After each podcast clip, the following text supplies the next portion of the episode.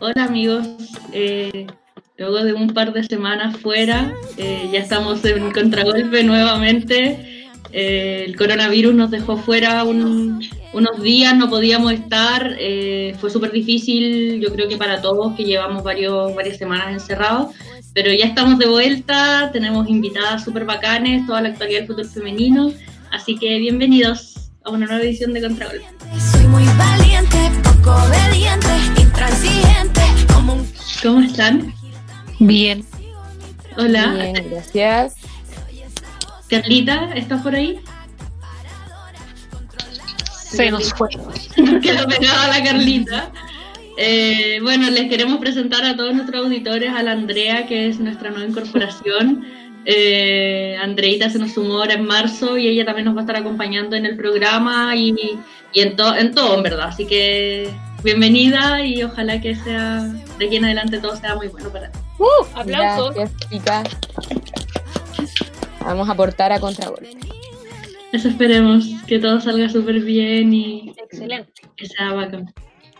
Bueno, el, lo, lo principal es que el fútbol está parado, el coronavirus que bueno está azotando a todo el mundo, tiene prácticamente todas las ligas del, del planeta suspendidas, eh, prácticamente no hay fútbol, no hay fútbol ni en Chile, en el fútbol femenino nacional se alcanzó a jugar solo la primera fecha y considerando que fue solo la primera fecha la que se alcanzó a jugar, son súper pocos los balances que podemos hacer. Eh, es más, nosotras no alcanzamos ni siquiera a comentar esa primera fecha en los programas porque ya estábamos suspendidas, estábamos con todo parado. Y ay, Carlita, por fin está con nosotras. Me caí, perdón. Eh, bueno, no alcanzamos a comentar la primera fecha porque ya ese día lo mejor era hacer, empezar la cuarentena preventiva, al menos, al menos ese día la comencé yo en mi casa, no sé ustedes, eh, pero han sido semanas súper difíciles. Sí, yo, yo la la empecé ese, ese domingo, el 15. Yo creo que Ha sido- bien complicada la cuarentena. Estamos, yo estoy encerrada hace, hace 20 días, trabajando desde la casa. Por supuesto que es muy difícil para.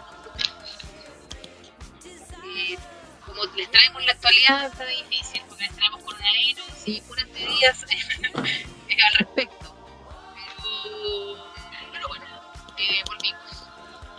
Bueno, el torneo nacional va a estar suspendido hasta agosto. La NFP informó la semana pasada, emitieron un comunicado y el torneo nacional fue suspendido hasta, bueno, hasta nuevo aviso, en realidad hasta agosto. Agosto es una fecha tentativa de regreso con un mes de, de pretemporada para que las chicas se pongan a punto. Pero la verdad es que es súper complicado porque de partida eh, no hay nada, no hay nada, no, no juegan desde octubre, alcanzaron a jugar el fin de semana del 18 de octubre, jugaron un par de jugadores, o sea, de equipo, pero nadie más. Entonces, no hay fútbol hace mucho tiempo, una fecha que se, que se jugara no significa nada, eh, no se sabe qué formato va a tener el torneo el segundo semestre, pero la verdad es que solo se puede hacer en más o menos 18 semanas. Porque entre medio tenemos fecha FIFA en septiembre, tenemos fecha FIFA en octubre, tenemos fecha FIFA en noviembre. Y lo peor es que eh, todo tiene que terminar antes del primer fin de semana de diciembre porque se supone que hay Copa Libertadores este año. Todo está en, en su puesto, la verdad. Yo creo que va a haber algún tipo de modificación en, en lo que es el, fixture y probablemente deberían barajar la idea de jugar un poco entre semana también. Creo que va hay que adaptarse. Las, las ediciones de Copa Libertadores Sudamericana eh, masculina fueron suspendidas, pero no fue suspendida la femenina. Entonces creo que también hay que estar pendiente a todo lo que pueda pasar ya sea nuestro campeonato nacional como este torneo internacional, porque si no se llegase a realizar, el torneo nacional ya tendría unas semanas más para poder sumar o, quién sabe, terminar el próximo año, en enero o algo así. Bueno, la gran diferencia... Perdón, dale Yo creo que es difícil que lo, que lo suspendan porque, a ver, todo el mundo está asumiendo que la vuelta a, a las actividades regulares van a ser como en agosto, julio y en la, la Copa la Copa Libertadores se juega en octubre. Eh, falta bastante. Yo creo que por eso todavía no hay ninguna hay, no hay noticias al respecto porque me parece que sería muy difícil que lo suspendan. Además, porque se concentran en un solo lugar y son dos semanas súper intensi- intensivas. Y yo creo que no Eh, Como acotación, este año se va a jugar en diciembre. Este año va ser en diciembre, se supone que es una vez que terminen todos los torneos nacionales, o al menos eso era lo que estaba planeado por Conmebol. Eh, se iba a jugar acá en Santiago, pero en diciembre. Entonces, la idea, la idea como en agosto. Claro, la idea de ANFP es que el torneo terminara a más tardar la primera semana de diciembre. Eh, todo esto obviamente sin tener en consideración que el coronavirus nos iba a parar el planeta completo. Eh, entonces, si es que quieren, programar desde el primer fin de semana de agosto hasta el primero de diciembre, son 18 semanas, el torneo no puede ser un torneo largo, no puede ser con playoff, tendría que ser solo una rueda, por ende va a ser súper difícil qué es lo que van a hacer y, y bueno, y ellos mismos en su comunicado dijeron que iban a evaluar qué formato de torneo van a presentar para el segundo semestre, pero que claramente no se van a poder jugar las 30 fechas más playoffs que están pendientes. De todas formas, igual eh, Libertadores solamente en Chile creo que tiene un, un equipo clasificado que sería campeón Santiago Morning. Y eso, bueno, por lo menos no afectaría tanto en quién sea el, el segundo participante. Así que, eh, como decía Carla, probablemente sí se juegue ese campeonato, pero la incertidumbre de todo lo demás que está pasando tampoco nos lleva a saber cómo se va a elegir al, al otro participante, de que si todos los equipos van a tener las condiciones para venir a jugar. Entonces, seguimos a la espera de, de lo que pase con esta pandemia. Estamos es. todos ansiosos, tantas preguntas sin, sin, sin resolver. Eh, bueno, lo, lo más importante también creo yo es que de todas maneras, por ejemplo, bueno, Colo Colo que tiene medio cupo asegurado para la Copa Libertadores. eh, Ay, perdón, se me fue la idea. Colo Colo tiene medio cupo asegurado, ni siquiera se sabe qué va a pasar con ese partido porque se supone que era contra el primero de la, de la primera rueda. Ya no va a haber primera rueda porque el torneo vuelve en agosto, eventualmente. Entonces, eventualmente, o sea, todo esto es un caso súper eventual y tentativo. Hay que esperar a ver qué es lo que va a pasar, pero, pero seguimos en nada. O sea, seguimos cuidándonos en casa. Pero igual Exactamente. to- toda la gente que, que es del fútbol no está tampoco en nada. Hemos visto varios que, que están entrando en casa, que están haciendo inclusive videos para la comunidad. Así que el fútbol en este caso no se está jugando, pero la comunidad adyacente a, a lo que es el fútbol sí se está cuidando, pero muy bien. En casa. En casa. Hashtag. En Quédate en casa. Nos cayó. ¿Nos caímos? ¿O tú te caíste, Jera? No, estamos No, todos yo- yo- primeras condiciones. que se me cayeron todas. Sí, esto ha sido, ha sido complicado. Esto de hacer el programa a la distancia, creo.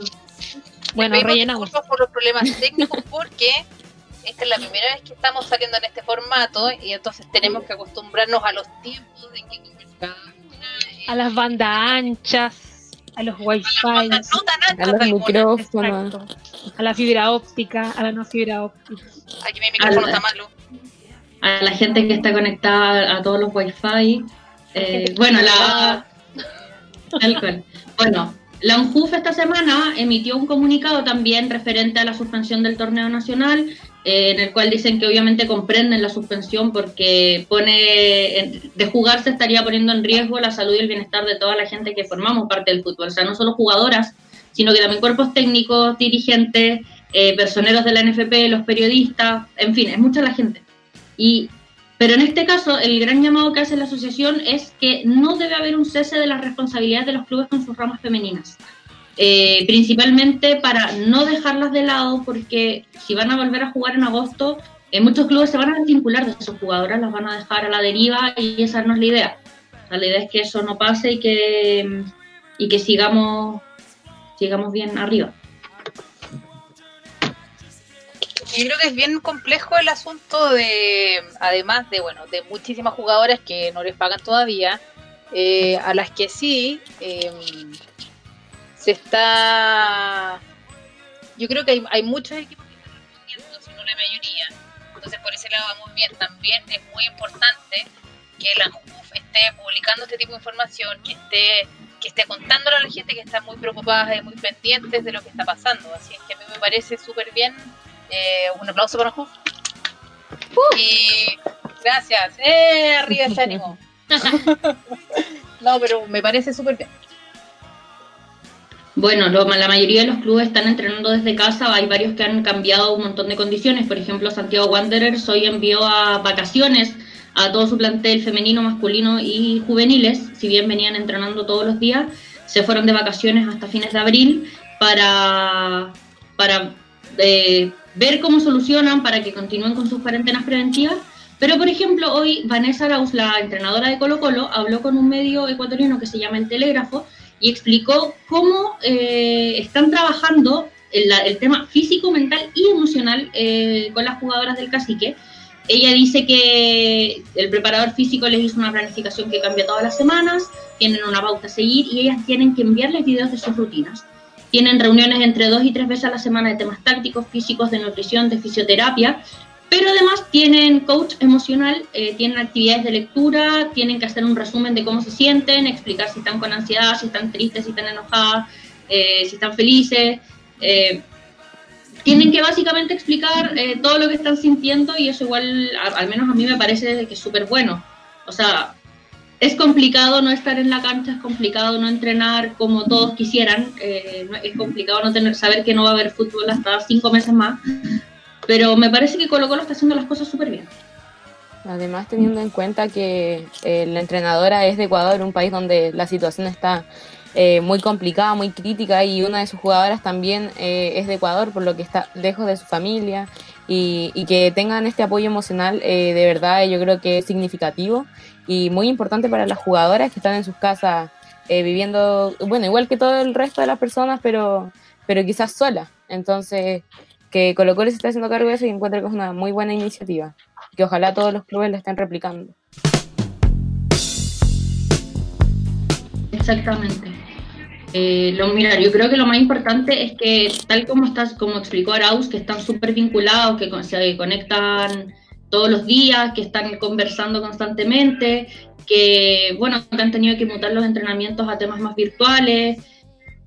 Al menos yo creo que eh, ojalá todos los clubes hicier- tuvieran ese mismo vínculo con sus jugadoras, ese mismo respeto para con sus jugadoras y no las dejen de lado, también se preocupen de, de lo que no es la cancha. O sea, el fútbol es mucho más, el fútbol también es de emociones, el fútbol también es de sentimientos y ojalá que todos también tuvieran este mismo trabajo psicológico que están teniendo ellos. de una vez por todas que alguien se haga cargo de la salud mental de las personas porque es demasiado importante y totalmente ninguneado en todos los aspectos laborales. Exactamente. Eh, bueno, yo, a ver, espérame, voy a, voy a hablar con el Mille un poquito porque le quiero hacer una, una pregunta, porque tenemos una invitada especial para hoy. Eh, que, le- nos, puede, nos va a servir un montón para poder saber bien todo este tema como de las situaciones contractuales de las jugadoras, no solo en Chile, sino que en el mundo. Eh, y no sé si está conectada ya. Ya, sí, si está conectada me avisan por interno, así que la voy a presentar eh, para que la conecten. Eh, Camila García es exjugadora de fútbol de Universidad de Chile y de Audax Italiano. Es la vicepresidenta de la ANJUF y además es miembro del Consejo Ejecutivo de FIFPRO, que es el Sindicato de Futbolistas Mundiales. Son solo 13 miembros y ella representa a América y es una además de las representantes del fútbol femenino. Así que hola Cami, ¿cómo estás? Bien, ¿y tú? Todo muy bien, gracias. Bienvenida al programa. Gracias, por Gracias, qué rico estar con ustedes. Ustedes ahora son tienen un gran rol porque están uniendo a la comunidad del fútbol cuando no podemos estar en el estadio, así que gracias por la invitación. No, muchas gracias a ti por aceptarla. Eh, bueno, yo primero que todo te quería preguntar eh, más o menos qué significa este, esta pausa para el fútbol mundial, o sea, es algo inédito. En- se han suspendido torneos, se han suspendido en, en ocasiones anteriores. Eh, por ejemplo, en octubre del año pasado paró el torneo en Chile, pero fue solo el torneo en Chile, el resto del mundo del fútbol se siguió jugando. Pero prácticamente nunca había pasado algo como esto. O sea, hoy hay cuatro ligas en todo el planeta que se están disputando, que es como en Bielorrusia, en Nicaragua, en lugares muy recónditos. ¿Qué significa esto para el fútbol? Mira, esto lamentablemente no es algo que es solo hacia el fútbol. eh, todas sus familias obviamente saben lo que, lo que ha significado esto para la vida diaria de todo el mundo. Eh, todos los deportes se han visto afectados, todos los, todos los deportes que son masivos como el fútbol, acá en Estados Unidos, la NFL, la NBA, todos eh, se han habido tremendamente afectados.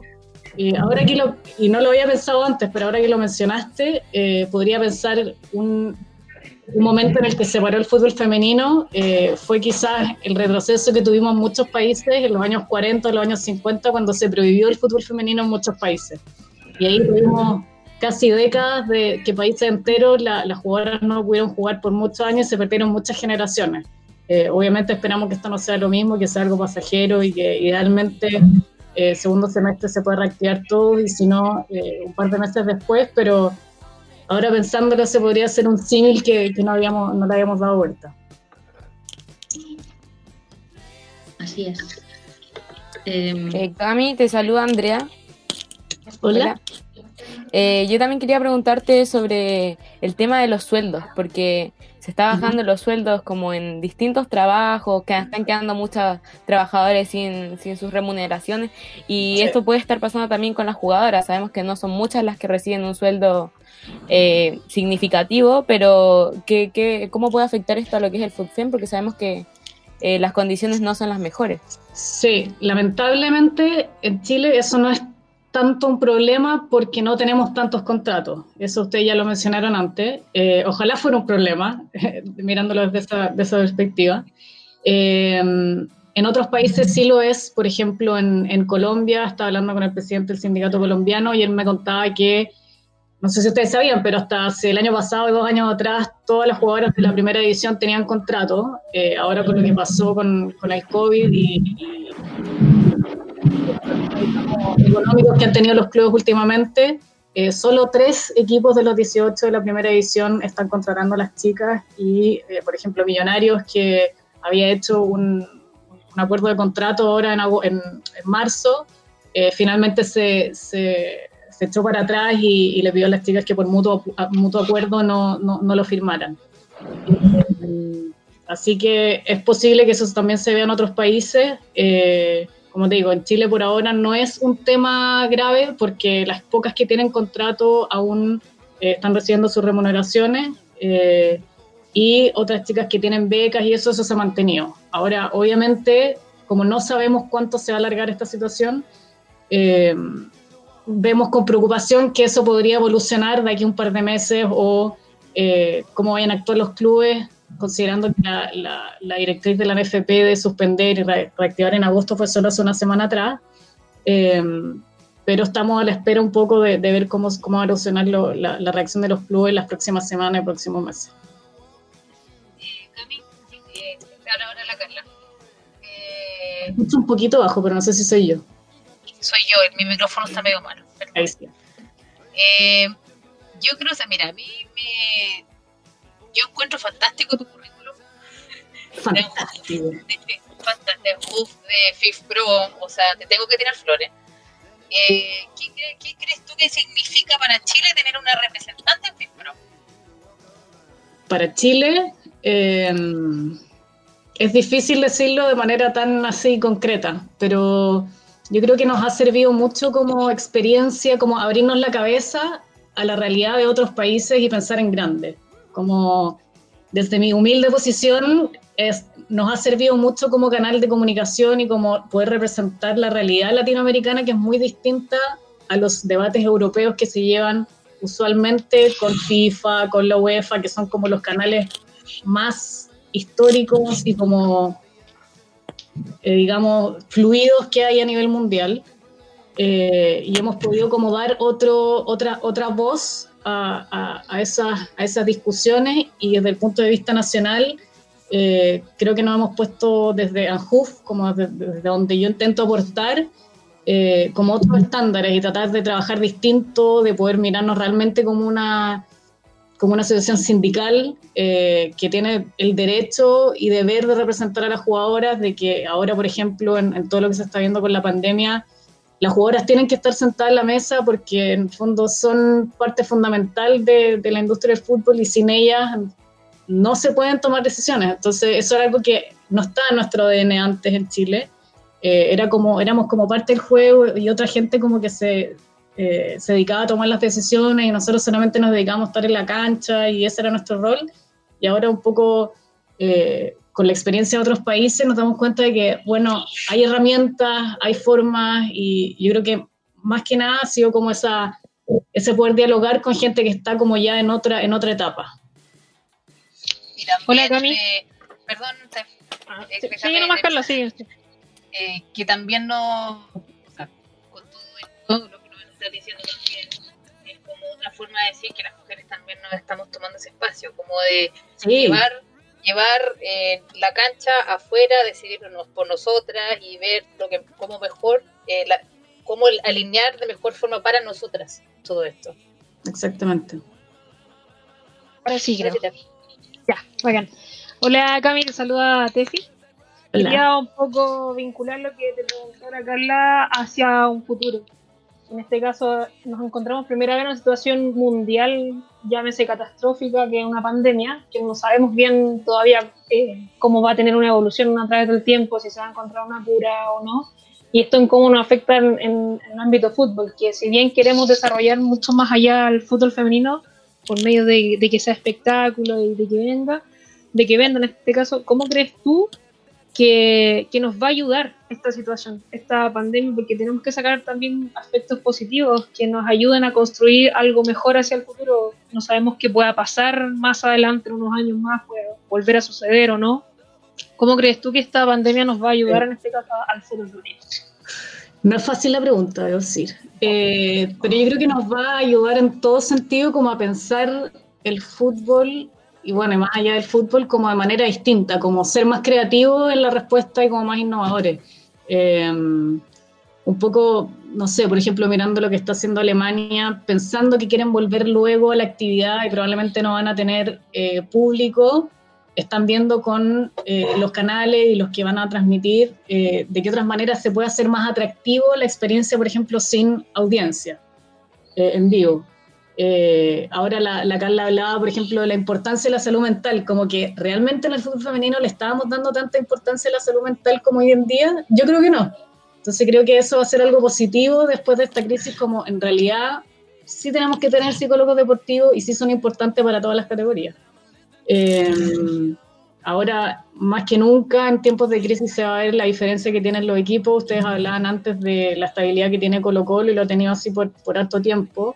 Y es lo mismo que esperamos para los otros equipos. Eh, sí nos preocupan los equipos nuevos que están ingresando a Primera División, eh, equipos como Melipilla, eh, San Felipe, eh, Santa Cruz, que son equipos que están recién empezando a armar su, su staff y su, su equipo de jugadoras y ahora en realidad no sabemos en qué proceso está, está como un poco más lento eh, y esas diferencias hoy en día en tiempos de crisis se van alargando, ¿no?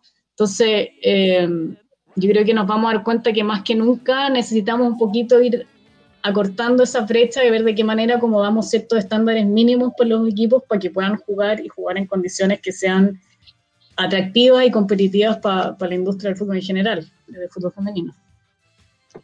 Eh, bueno, yo te vuelvo a preguntar, teniendo en consideración todas las implicancias que está teniendo para el fútbol mundial este parón de, por el coronavirus, eh, bueno, en Chile no se juega desde octubre, se jugó el fin de semana de la quincena de octubre, no se volvió a jugar más fútbol porque, bueno, se fue el estallido social, de ahí pasaron cinco meses, volvimos, se alcanzó a jugar la primera fecha del torneo nacional y nos volvimos a suspender.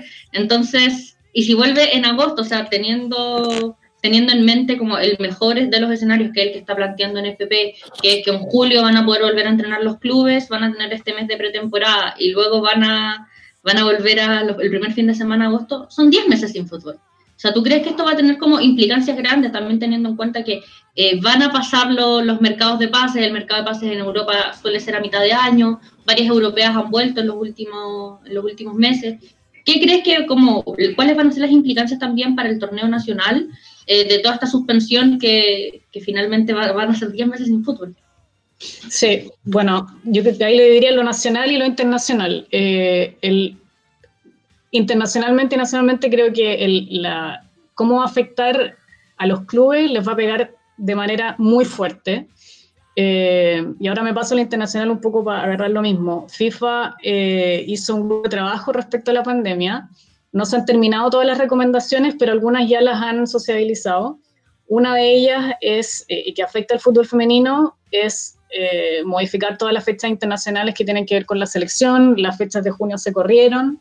eh, el Mundial Sub-20, eh, Panamá-Costa Rica se corrió, eh, los, el- los, los partidos internacionales van a correrse, se creó un subcomité para recalendarizar esos, esos partidos y los clubes financieramente se van a ver afectados y FIFA ya propuso hacer un fondo, eh, un fondo para el fútbol, pero lo que no sabemos es qué tan grande va a ser y cómo eso se va, digamos, eh, le va a llegar al fútbol femenino, ese detalle todavía no lo tenemos.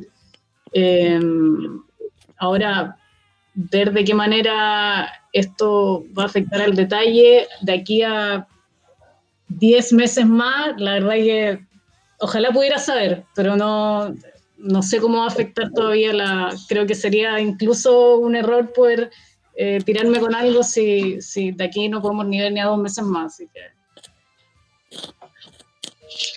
Eh, Cami, una pregunta. Tú como estás, estás muy metida a nivel internacional en lo que está pasando en el fútbol femenino, me gustaría que, así como en una hi- hipótesis, dijeras como tú viendo el fútbol chileno y viendo la como la evolución que derivó el fútbol español, el fútbol inglés, tú piensas que el fútbol chileno, ¿cuántos años le faltan? ¿Cómo va a llegar algo así? ¿La escuchan o soy yo nomás? Repítela porque se te cortó la última parte. Como que pasó un camión. todo lo que me costó pensarla, Ahí sí, ahí sí. Ahí, justo ahí, quédate ahí. No te muevas. justamente la tontería se escucha, ¿ves? Bien justo.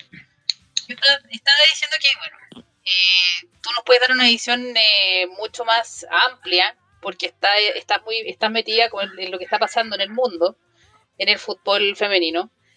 Mi pregunta es, eh,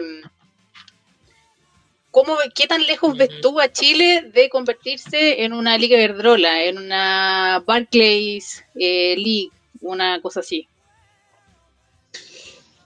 Eso es tan relativo, te voy a decir por qué.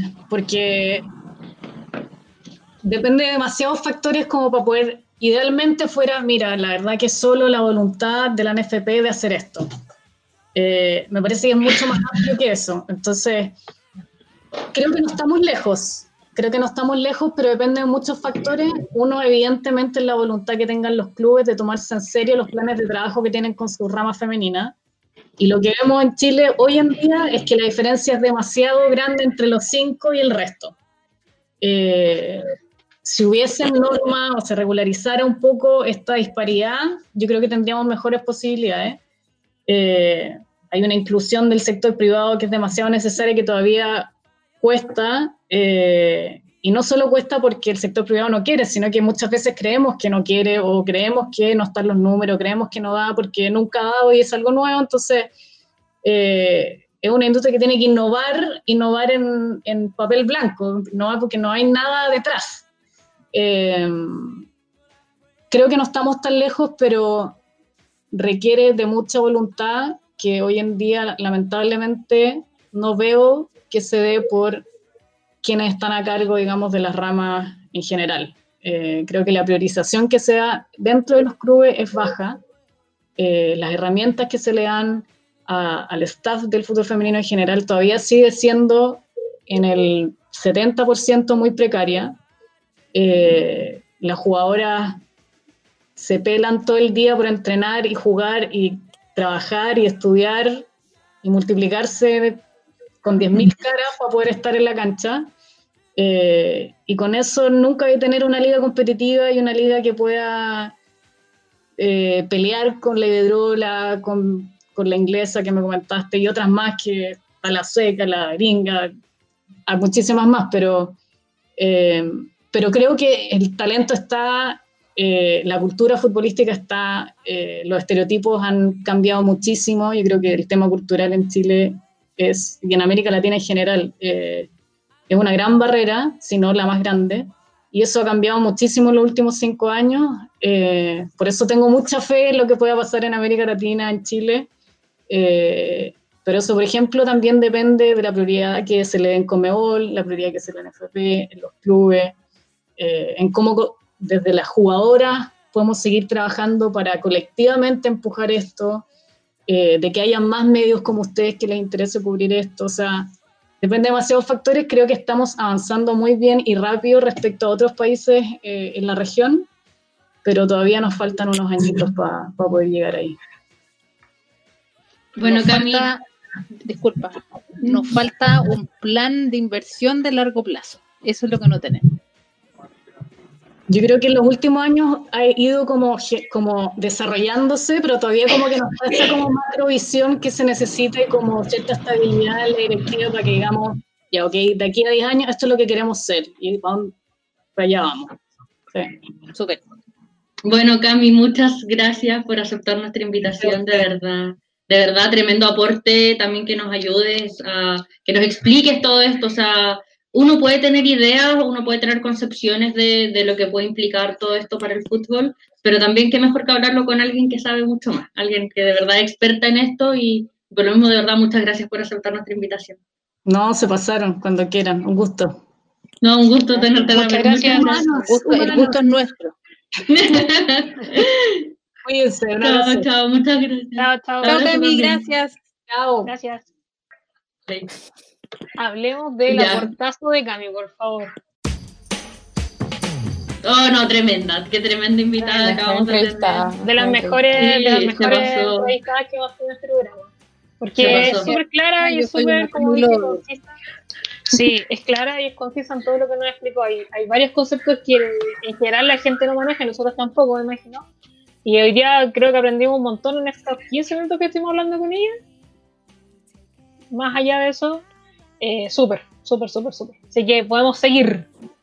Miren, acá en los comentarios en Facebook hay alguien que comenta. María Virginia Viloria dice, faltan dos cosas, inversión y paciencia, porque es un trabajo con muchísimas disciplinas implicadas, que ojalá los equipos apuesten en aumentar la calidad del staff técnico para apoyar mejor a las chicas, que no solo las jugadoras quieran profesionalizarse. Y sí, Chile trabaja bien. Y Francisco Galleguillos dice, yo creo que el problema no es de las ramas, la culpa es de Constanza Minoletti que no le exige a los clubes. Si aportara lo hiciera, pero no quiere. La voluntad, la voluntad de los clubes está en que se pueda mejorar, pero si la directora del fútbol femenino no da ideas de cómo desarrollar el fútbol femenino, estaremos a años luz de conformar una liga competitiva. Se metió, Gracias. pero de fondo. Me gustó el primero, por supuesto, de la, de la explicación de María Virginia, Sí, que igual- fue muy clara, muy precisa también en, en decir lo que falta, que, que es, pa- es paciencia. Hay que tener paciencia, sí o sí, e inversión. Yo cuando la Carla le hizo la pregunta a la, a la Cami acerca de qué nos falta para ser como la Iberdrola o ser como la, no sé, la liga inglesa, inversión, o sea, ustedes ven toda la plata que hay invertida en las jugadoras y que saben que en, el primer momento no va a haber una contribución de vuelta, no, no va a haber ganancia. Pero esto de aquí a un montón de años más. Entonces, si no hay esa paciencia de, de, de ser constante, de ir inyectando, de ir mejorando en todas las cositas, va, va a quedarse ahí. Y no es la idea, la idea es que siga creciendo. Yo creo que además de todo eso, de la inversión y de la paciencia, también hay que tener como esa confianza ciega más o menos en que estás invirtiendo en algo que sirve, estás invirtiendo en algo que de verdad eventualmente te va a dar frutos, quizás no hoy, quizás no mañana, quizás no pasado, pero sí algún día te va a dar los frutos, como básicamente lo que está haciendo Colo Colo hoy, o sea, todos sabemos que Harold eh, aumentó el presupuesto del fútbol femenino, todos sabemos que, bueno, de la nada pasaron de tener contrato cero a tener contrato todas, eh, que se la jugó por la noche alba, que se la jugó por los abonos, se la jugó por la camiseta especial, por la pretemporada fuera, en fin, un montón de cosas. O sea, yo creo que también eh, un proceso de fútbol femenino tiene que ser con, con confianza en que la rama eventualmente te va a retribuir. Por lo menos Claro Colo sí. Colo ha sido notorio. Vimos la Sí. asistencia de la gente en la noche alba. Yo creo que los abonos estuvo muy interesada la gente que fue al primer partido. Entonces, hay que invertir y apostar.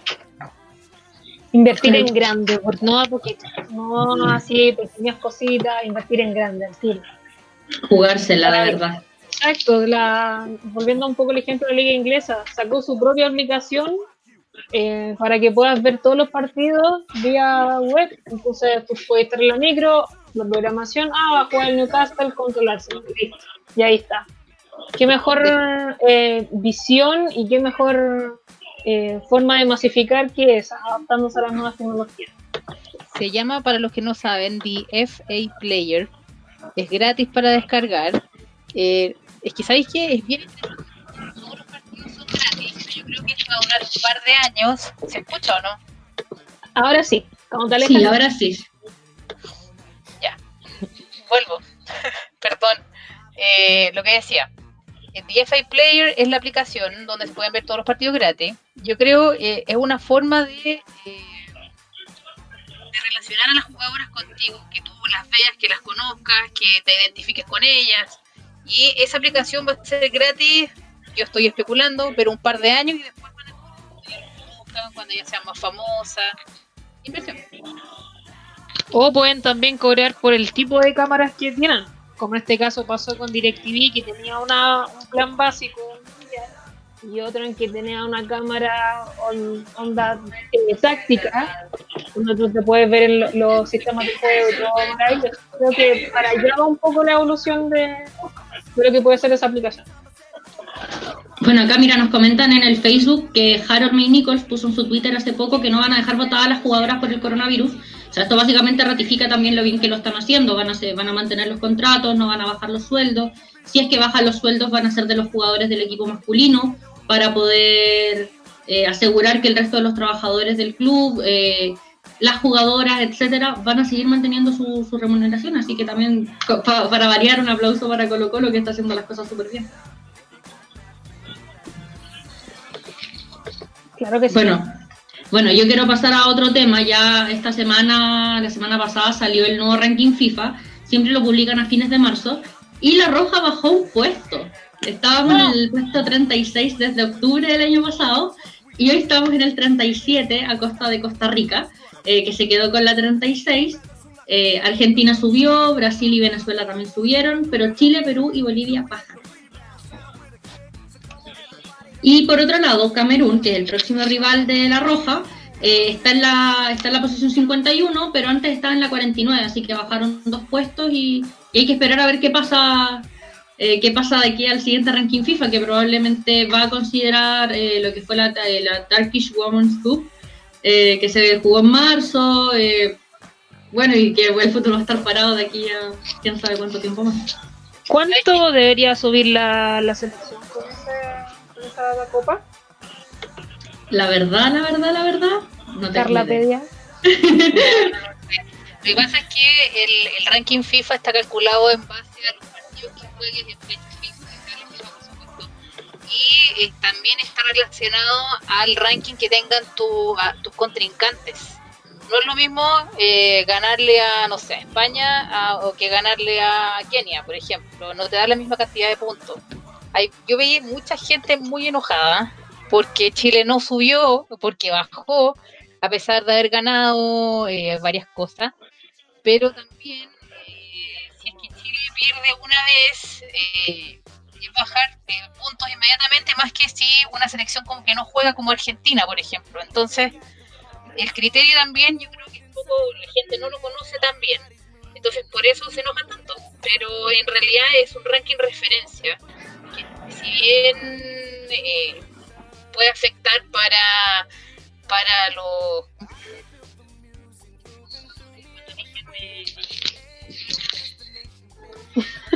Carlita, no te escucháis. Sí, la, que la, la la- Carla empieza a irse. Miren, lo más importante eh, y en resumen es que para subir en el ranking FIFA hay que ganar las selecciones que estén arriba de uno. Por ende, si uno le gana a selecciones que estén muy abajo, por ejemplo, Irlanda del Norte B, que fue el último amistoso de la Roja, la Roja sumó nada. De verdad que nada, no influye porque es un rival de verdad demasiado penca.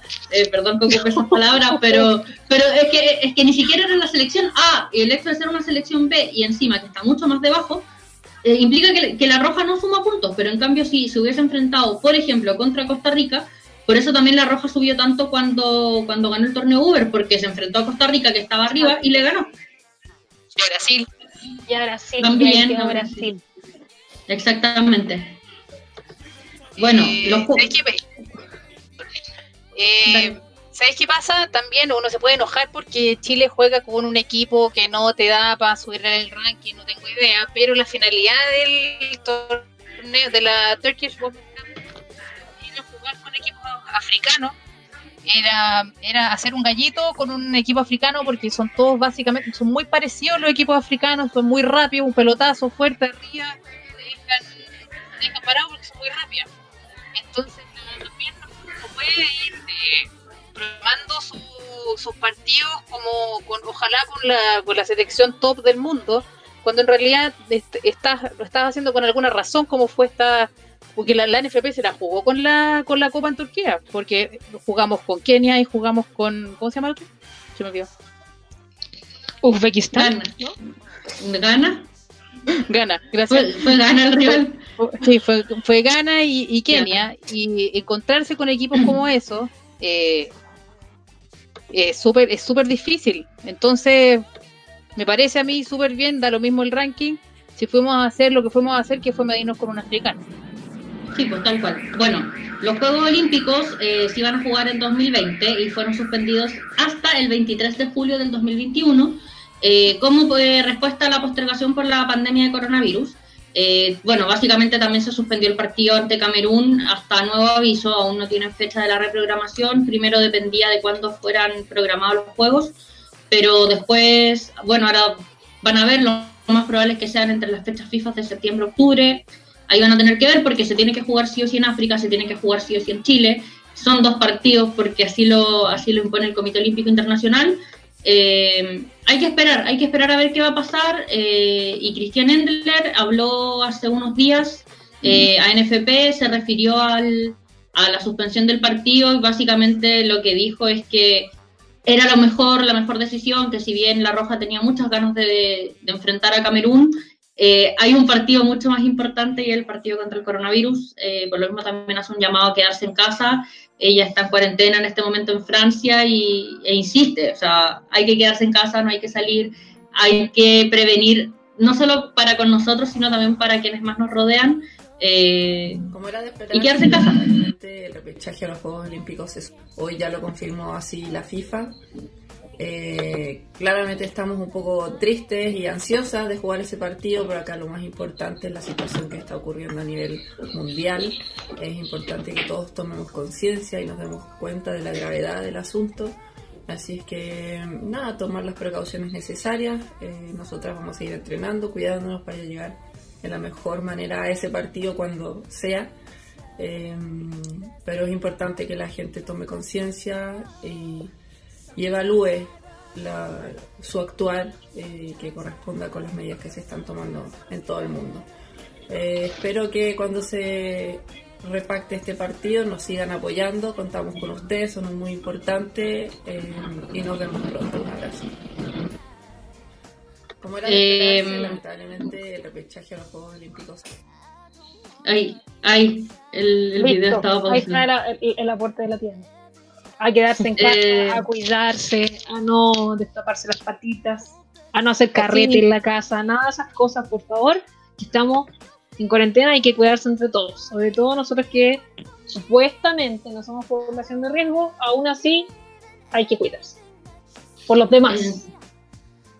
Bueno, el torneo nacional volvió antes de que antes de que eh, de que se suspendiera todo, se alcanzó a jugar una fecha completa y si bien y si bien se presumía en la ANFP que, que se jugaría todo, eh, nada, una fecha solamente, Palestino le ganó 12-0 a Cobresal, eh, con siete goles de Verónica Riquelme, que hoy es la goleadora del, del torneo, Colo Colo le ganó 5-1 a Deportes Puerto Montt, Everton le ganó 1-0 a Deportes La Serena, Antofagasta 3-0 a la Católica, la U le ganó 7-1 a Fernández Vial, eh, Universidad de Concepción 5-3 a Audax Italiano y el Morning, el Morning 4-1 a Temuco y Wander se empató 1-1 con Iquique.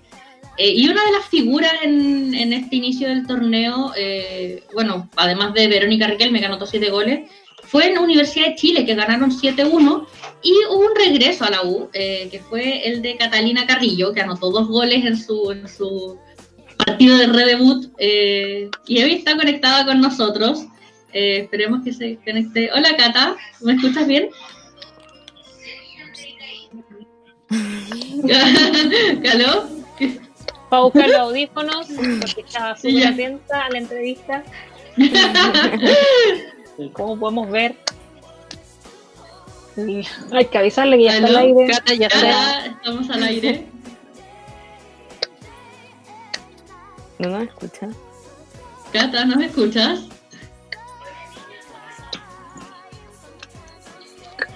Hola Cata, ¿nos escuchas? Parece que no. ¿Aló? ¿Aló? Hola. Hola. ¿Cómo estás? Creo que estamos con un poco de delay. ¿Ah? Estamos con un poco de delay, al parecer. ¿Me escuchan? Sí. Sí, sí, te escuchamos. ¿Tú nos escuchas a nosotras? Ahora sí. Buenísimo. Eh, bueno, yo quería... Hola. quería ya, bueno, yo, yo- Sí, todo bien, todo bien. Eh, yo primero quería preguntarte, ¿volviste a la U? Estamos con mucho delay. Cata, ¿no tiene audífonos por ahí? Como Sí, para que nos escuchen. escucho, Pero no sé si ustedes me escuchan. Sí. Sí, sí, te escuchamos. Bueno, Cata, yo quería preguntarte primero, ¿Cómo considerando que ¿Me vas a escuchar en algún momento. Eh, volviste a la U después de, después de un largo tiempo. eh, anotaste dos goles en tu, en tu partido de vuelta. Oh, se fue. No, no. Vamos a poner. Sí, la, porque está dando jugo, la verdad que. Sí, estaba, estaba con un minuto de delay. Exacto. Pero la vamos a tener por si acaso, así que no, no, no se vayan porque está buscando, me imagino, audífonos o un lugar en la casa donde sí el wifi llegue Y Llegué no con wifi. 4G, por favor. y todo lo demás. Esperemos. Bueno, la Cata volvió a la U este semestre, fue una de, la- de las refuerzos más importantes que llegaron con Ana Gutiérrez, con Yesenia López, en fin, eh, volvió a uno de los lugares donde más brilló. Exacto. El anterior paso de la, de la cata, además de Santiago Moni, fue en, en la Universidad de Chile y brillaba también en la Universidad Católica. Tuvo un paso importante en, en la U porque fue campeona. Fue campeona contra, si no me equivoco, contra Colo Colo. No, contra... Sí, contra Colo Colo cuando, sal- cuando salió la U campeón. Si alguien se acuerda. Sí, que- que fue- yo no. Sí, creo que sí. Entonces ella fue parte de esa campaña con, con otras chicas más, por supuesto, que, que fue súper importante para el club, porque me imagino que ahora viene a lo mismo. Ahora sí nos escuchas, Cata. Poniendo. No, parece que estamos con mucho delay. Cata, ¿nos escuchas bien? Sí, ahora sí. ¿Y ustedes? Sí, todo bien. Pero no se ve. Todo bien. Ahí se ve. Y ahora sí, eh, volviendo, eh, volviste a la U, fue un- uno de los Pero yo clubes sí donde más escucho. Empezamos de nuevo con el delay. O sea, así como robot, pero la Tefi la escucho bien. Ya, bacán. Eh, volviste a la U, volviste a la U, en la U brillaste, en la U fuiste campeona, en la U fue uno de los mejores lugares donde te hemos visto. Eh, ¿Qué significó para ti volver? ¿Qué significó eh, volver a vestirte azul? Anotaste dos goles en tu partido de debut. Fue un, yo creo que fue un, fue un regreso súper esperado y fue súper bueno también.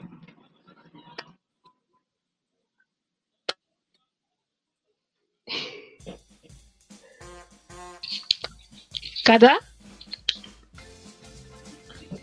Cata. Está con delay. Sí, a parece que sí. ¿No?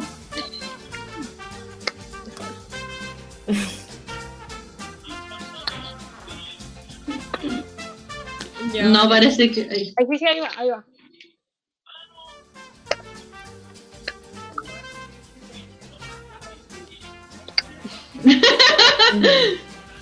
Este es como el cine mudo.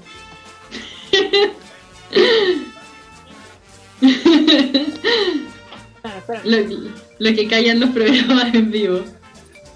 ¿De habrá llegado la pregunta? No sé, es un misterio. Ya, de lo que alcancé a entender, porque igual se queda un poco pegado. No, No. Es imposible, está muy difícil. la perdimos. ¿La llamamos por teléfono por audio nomás? Sí, igual podría ser. No sé ¿Quién si? Otra persona, porque mi micrófono con suerte da para mí. Ah, pero yo no, puta, no tengo su Yo la llamo, yo la llamo. Yo, yo me la llamo. juego. Yo me la juego. Ya. Para todos los que están viendo el programa, estamos teniendo problemas técnicos con Catalina Carrillo, la, vamos, la estamos llamando por otro medio, para que tengan un poquito de paciencia. Lo que callan los programas en vivo. ¿Se escucha Así el...? funciona Sí. la televisión. ¿Aló, me escucháis, Cata? Sí, voy a abrirlo desde otro. Espera. No, no, no, pero escúchame. ¿Me escucháis No, desde acá, cierto? Sí. Ya, vamos a hacer la entrevista telefónica porque yo voy a poner una foto tuya muy bonita ahí en el recuadro para que la gente te vea. Ya, igual iba a entrar ahora con otro celo. Si queréis lo intentamos la última vez. Que nos queda poquito tiempo de programa, así que preferimos hacer la Ah, entrevista ya, ahora para, para escucharte. Bueno, la, la Jerita te había preguntado acerca de, de tu regreso a la Universidad de Chile. Sabemos que, que es tu casa, lo dijiste también en tus redes sociales y volviste a vestir la camiseta azul. ¿Cómo, cómo fue tu, tu redebut con, con la U? Bueno, siempre es grato volver donde te has sentido también y donde la gente tendría un cariño como es la U. Creo que eso es lo que más caracteriza a esa institución, la gente que la compone, ya sea desde la institución hasta la barra. Y nada, siempre es rico volver. Y pucha, ahora estábamos súper ilusionadas con el inicio del campeonato, habíamos empezado bien, pero, pero quedó todo en para y nada, pues hay que esperar nomás a lo que venga. Muy buena. ¿Quién va ahora para preguntarle? Yo le quiero Eh, yo le preguntar, pregunto. Ah, ya, dale. Ya, la, la Carla va, la Carla va, atenta, y te voy a traducir. Ya. ya, eh, yo le quiero preguntar cómo ha sido este pe- todo este proceso sin poder ir al CDA y cómo lo hace para entrenar, o sea, cómo puede entrenar ella en su casa, cómo, cómo le están dando instrucciones desde el club, eh, cómo están controlando su entrenamiento, todas esas cosas. Ya, mira, la Carla te pregunta cómo has llevado a cabo tu entrenamiento diario, para un poco de, en la U, cómo has vivido el periodo de no poder ir al CDA, en qué parte te entrenas, cómo lo están haciendo con, con todos los microciclos que llevan para ustedes. Eh, nosotras como en la U tenemos un plan de entrenamiento para hacer en las casas con hartas variantes porque se entiende que no tenemos los mismos, no sé, pues, elementos para entrenar que hay en el CDA. Eh, es agobiante igual no poder salir y no poder entrenar fútbol, pero tenemos igual la, la responsabilidad de estar entrenando y pucha, la verdad es que todas estamos con un entrenamiento súper alto, a ver, algunas estamos haciendo doble jornada, otras no, y así nos vamos dividiendo según los espacios que tengamos para utilizar. Así que eso, y ahora estamos implementando el tema de entrenar con todo el equipo, ya sea con los entrenadores y, y las compañeras por Zoom. Así nos vamos corrigiendo con el PF, la KINE y todo, la ejecución del trabajo. Está de moda la, la, la aplicación Zoom, parece que todos lo vamos a, a usar en algún momento. Sí. ¿Quién más va a preguntar? ¿Andrea? ¿Te vas tú? Oye, sí, yo quería saber cómo qué hace también durante el día, porque igual, eh, además de ser jugadora, es persona y yo imagino que eh, se da su tiempo libre, no solo es entrenamiento, sino que hace otras cosas. La Andrea, que se suma hoy día al programa, te quería preguntar, ¿qué es lo que haces aparte de entrenar? ¿En qué te diviertes? ¿En qué mantienes ocupada tu cabeza? ¿Qué otra cosa te gusta hacer o puedes hacer en tu casa? Pucha, igual el encierro es súper duro. Intento ocuparme con cosas, no sé, de la casa, pero lo que más hago es aprovechar el tiempo con mi perro y lo saco del condominio porque tengo la suerte y el privilegio de vivir en un condominio con un patio común. Así que generalmente estoy con una pelota intentando hacer, no sé, pues, eh, algunas cosas más técnicas o estoy entrenando las, las pautas que nos mandan o si no estoy de frentón con mi perro o haciendo las cosas acá en la casa como para ocuparme un poco. ellos les mandaron implementos a ustedes a las casas, porque bueno, en varios clubes masculinos y femeninos fueron ellos quienes les dieron, no sé, si necesitaban una bicicleta, pelotas, cuerdas, no sé, los implementos, eh, les mandaban las pautas semanales o les mandan pautas diarias. Eh, ¿Cómo ustedes les mandan videos? ¿Cómo lo están haciendo como más en el detalle en la U para los entrenamientos?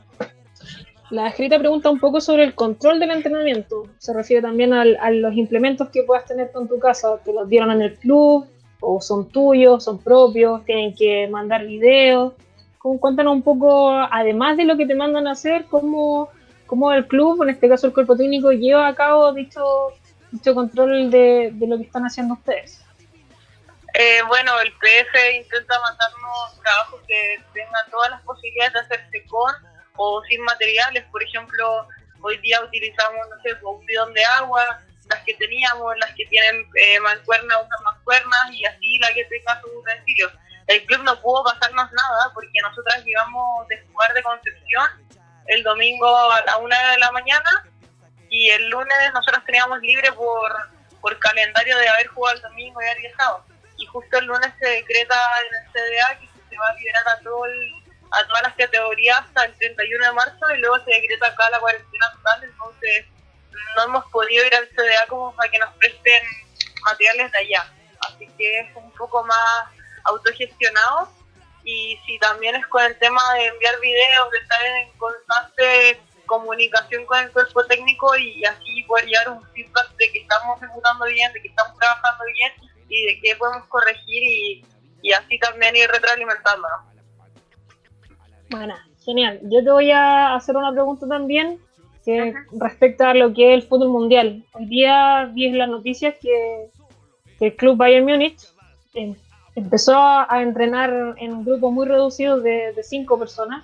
¿Cómo crees tú que, que puede hacer eso quizás factible a la realidad del país de aquí a uno o dos meses? Eh, yo creo que es súper difícil.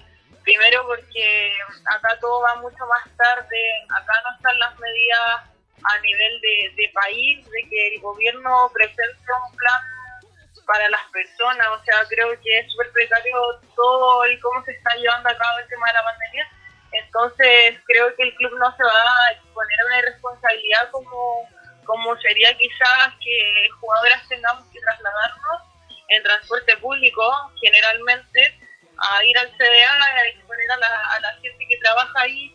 Creo que, que es ser irresponsable pensarlo así. Quizá en Alemania funciona, pero porque también tienen un sistema de salud totalmente diferente y un gobierno totalmente diferente.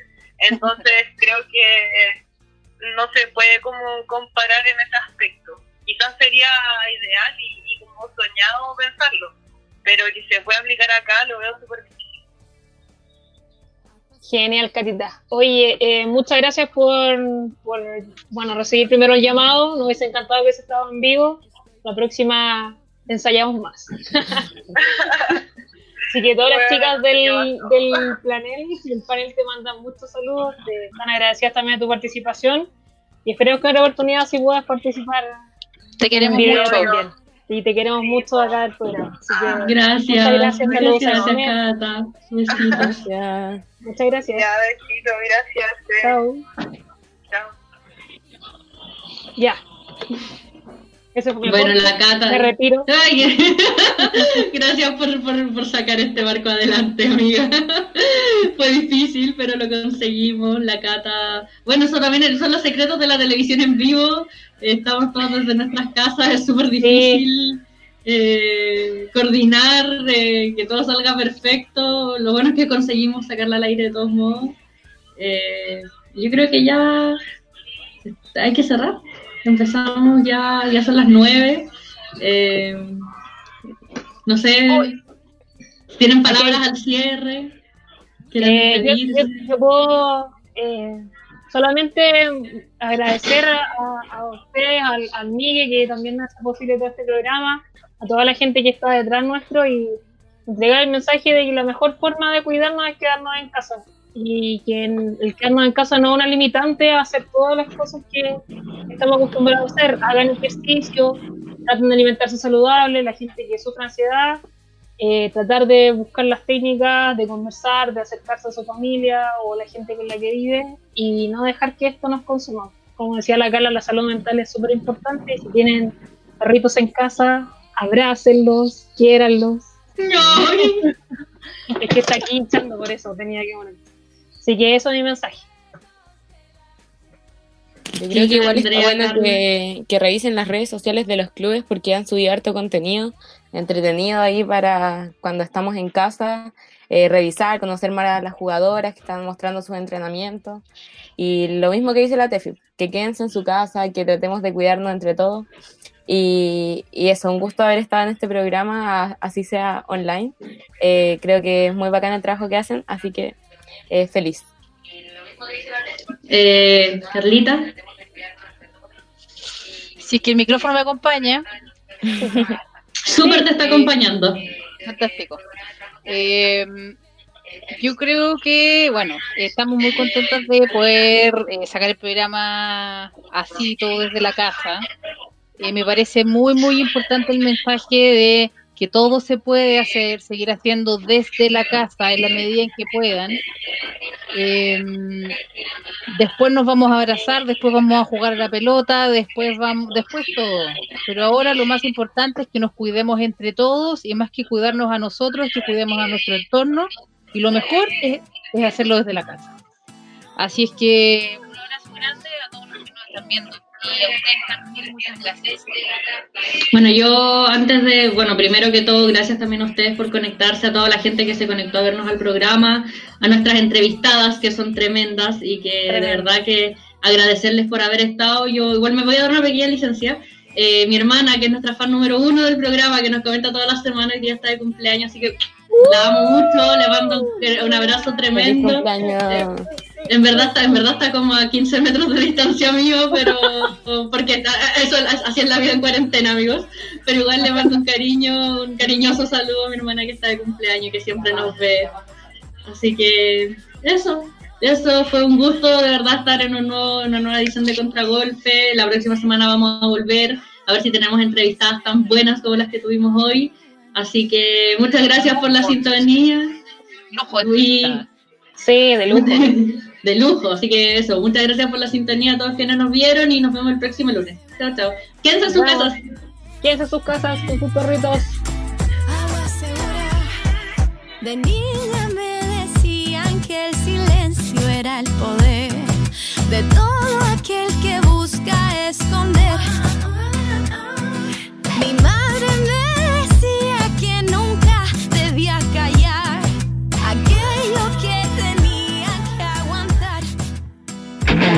Datos, no opiniones. Redgol.cl es el sitio deportivo más visitado de Chile. Súmate a la comunidad más grande del país en todas sus redes sociales en arroba redgol. Súmate a redgol.cl, donde la pelota es tuya.